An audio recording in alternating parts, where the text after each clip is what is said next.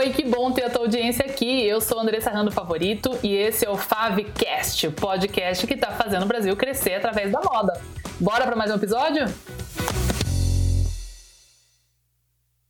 Quando a gente fala de ampliar ou enxugar categorias de produto, depois de pensar por que você quer ter uma categoria, e se você tem cacife né, para investir, ou você vai ter orçamento novo para colocar, para ampliar o seu negócio, ou você vai tirar orçamento de uma outra categoria para crescer, essa categoria que você, analisando e avaliando, entendeu que vai funcionar melhor, que te dá um giro melhor, etc.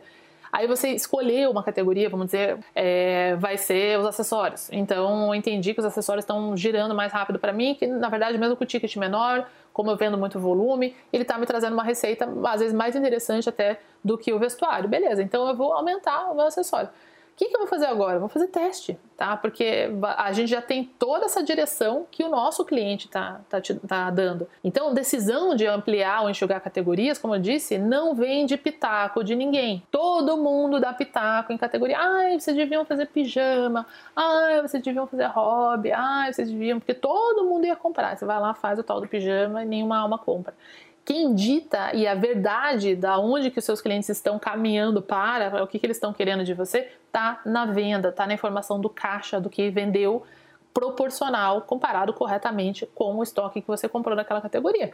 Por isso que tem método de gestão de produto de estoque, tá? Com base nas informações que vocês têm. Então, com base nisso, eu já vou ter muito mais assertividade e o método Moda Sucesso Pro, a gente trabalha com mais de 90% de assertividade das compras que vão fazer a venda a preço cheio. Justamente por isso, porque a gente já tem é 90% é do caminho andado, quando a gente já tem essa informação. Só que mesmo assim, às vezes você fala, não, eu vou ampliar acessórios, ok. E eu vou escolher então aumentar o sortimento, vou trabalhar com colares diferentes. Então eu vou pôr mais colares, mas em vez de eu comprar mais unidades desse daqui, eu vou comprar um colar diferente é, de outros materiais, de outras cores, etc. Então tá bom, você vai trabalhar, você vai trabalhar com essas opções. E aí no, esses novos tipos de colares que você for trabalhar, talvez eles são materiais que você nunca trabalhou, são cores que você nunca testou, etc. Então eles vão apresentar um nível de risco, sim. E aí a gente vem para o teste, tá? Então eu não vou lá e compro 200 mil peças do colar em uma cor que eu nunca fiz. Não, eu estou disposta a ampliar colares e eu vou nesse direcionamento que eu sei que meu cliente gosta de vermelho, porque eu já estou vendo isso nas tendências das minhas vendas, não é tendência de moda, tendências da, dos meus dados, das minhas informações, que ele gosta de vermelho, então, sei lá, um exemplo bobo. Então, eu vou seguir para coloridos e tons mais cítricos vão funcionar para mim, ok eu vou para isso, mas eu começo testando aos poucos. Então eu trago poucas peças e faço essa mesma análise que eu estava explicando aqui para vocês, eu faço diariamente, semanalmente, para entender como a performance de cada um desses tipos de produto estão funcionando, porque aí eu vou validando. Então se eu trago um pouquinho desse novo teste e ele vai funcionando, eu vou lá e reinvisto nele e aquele que não funcionou, ele não representa um problema muito grande para mim. E a mesma coisa serve para grandes categorias. Vamos dizer que então não é que você tinha vestuário e acessórios e resolveu é, ampliar acessórios, mas você tem vestuário e acessórios e você hum, talvez vai expandir para bolsas. Você nunca trabalhou com bolsas, vai fazer a mesma coisa, tá? Quais tipos de bolsa? Primeira vez que você for colocar bolsa, ele vai é, ser uma, uma novidade para você, vai ter um pouco mais de risco, tá? Como que eu sei que ela vai funcionar? Testando, tá? Então você volta lá em por que você quer ter essa categoria, todos os conceitos, né? No Modo Sucesso Pro a gente tem um módulo estratégico é, de avaliação de mercado para entender onde que o seu cliente está comprando, aonde que ela está comprando essas bolsas, quanto que ela está pagando por bolsas, enfim. Então você já vai ter essas informações na decisão das bolsas que você vai colocar, né? Então se você está analisando que o seu cliente compra é, na sei lá, na Capodarte, por exemplo, e as bolsas em média na Capodarte são, sei lá, 500 reais, não sei, faz tempo que eu não confiro os preços lá, mas vamos dizer que seja, tá? Não faz sentido você então falar, tá, todos os meus clientes que compram roupa comigo, quando elas compram bolsas, elas compram na Capodarte e pagam 500 reais. Não faz sentido daí você falar, tá bom, eu vou ampliar em, em, em bolsas e vai lá e coloca uma bolsa de 5 mil reais, por exemplo, de crocodilo ou de material lá totalmente diferente do que ela está acostumada a comprar, tá? Você vai estar tá cada vez mais arriscando, vai estar tá muito fora do seu porquê ter essa categoria. Né? Então lembra lá, por que ter essa categoria? Ah, porque eu quero complementar o look da minha cliente, tal, tal, tal. Então vamos procurar, obviamente, bolsas que vão complementar esse look. As faixas de preço vai ter que ser levada em consideração da mesma forma de quando a gente começa criando um sortimento do zero de vestuário, de calçados, de acessórios. Então, quais são as faixas de preço que eu vou respeitar para minha categoria de bolsas? Quais são as cores que eu vou trabalhar? Isso é sortimento. Tamanhos de bolsa, vou trabalhar com bolsinha pequena, bolsa grande, tiracolo, bolsa clássica, bolsa mais moderna, etc. E por quê? E aí vem lá para o meu cacife, né? Quanto que eu posso investir. Então, nessa fase de teste, vai investir o mínimo possível para a gente avaliar. Funcionou ou não funcionou bolsa e quais que vão funcionar. Porque às vezes você vai testar uns cinco modelos diferentes ali dentro da sua estratégia de preço, de venda, de, de conceito, de estilo dos seus produtos, de cores, etc. E algumas, alguns tipos de bolsa vão emplacar, outras não. E aí, beleza, você não tem tanto estoque assim de um teste. Então, é o preço de, de uma informação que você vai ter, que é uma informação muito mais valiosa do que comprar um relatório de tendência de alguém. Tá? Ele é o seu caixa, é, é o que as pessoas estão comprando de você. Tá? Essa informação é riquíssima. Então, se você ah, perdeu três bolsas no meio do caminho aí que não venderam de jeito nenhum, tá bom, essa informação custou para você talvez 450 reais, tá? Dessas bolsas aí, depois você faz uma ação com ela aí, vende ela e beleza, você aprendeu a lição e ela te custou 450 reais. É muito melhor do que custar algumas dezenas de milhares de reais, né? Então, essa fase de teste para a gente ampliar ou enxugar é mais importante ainda.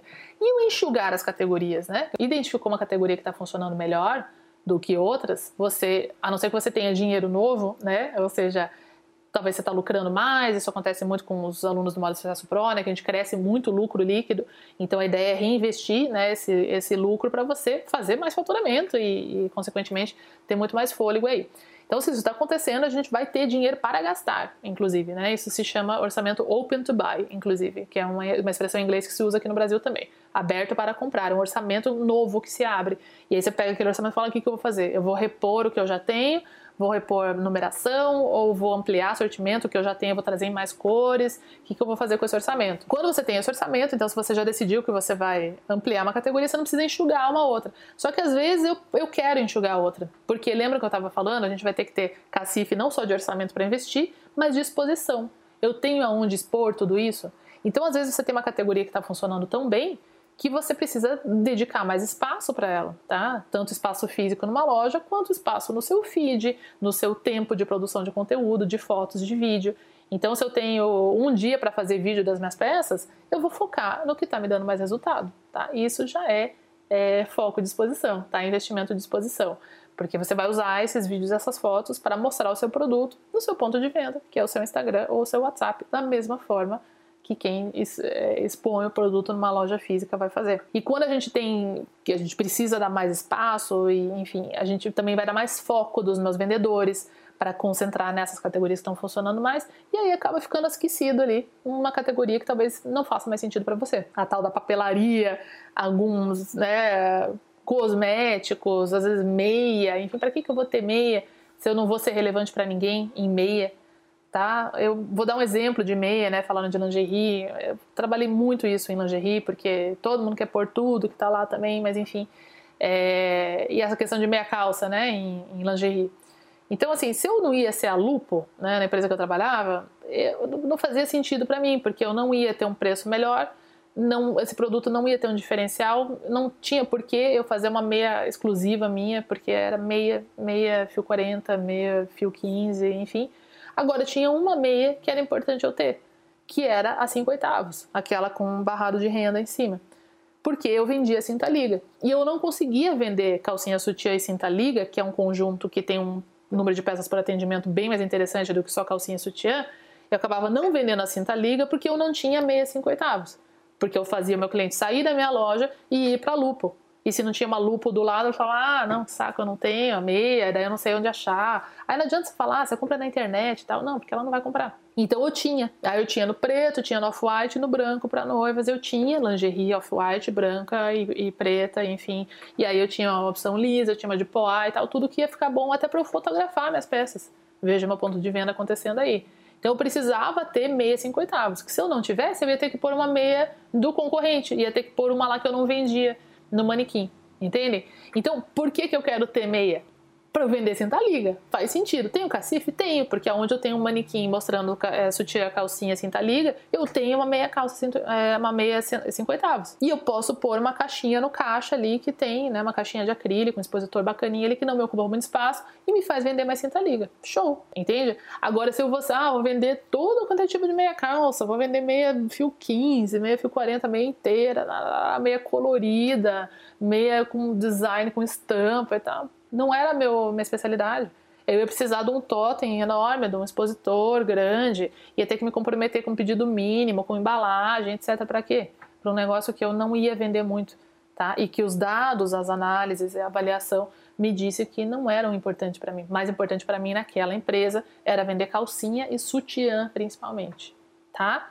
Daí depois vinham as camisolas, os pijamas e tal, mas eu tinha que vender calcinha e sutiã. Era os carros-chefe. E se eu ia vender calcinha e sutiã, eu podia vender cinta liga também. Mas para vender cinta liga eu precisava até a meia. Deu para entender, gente?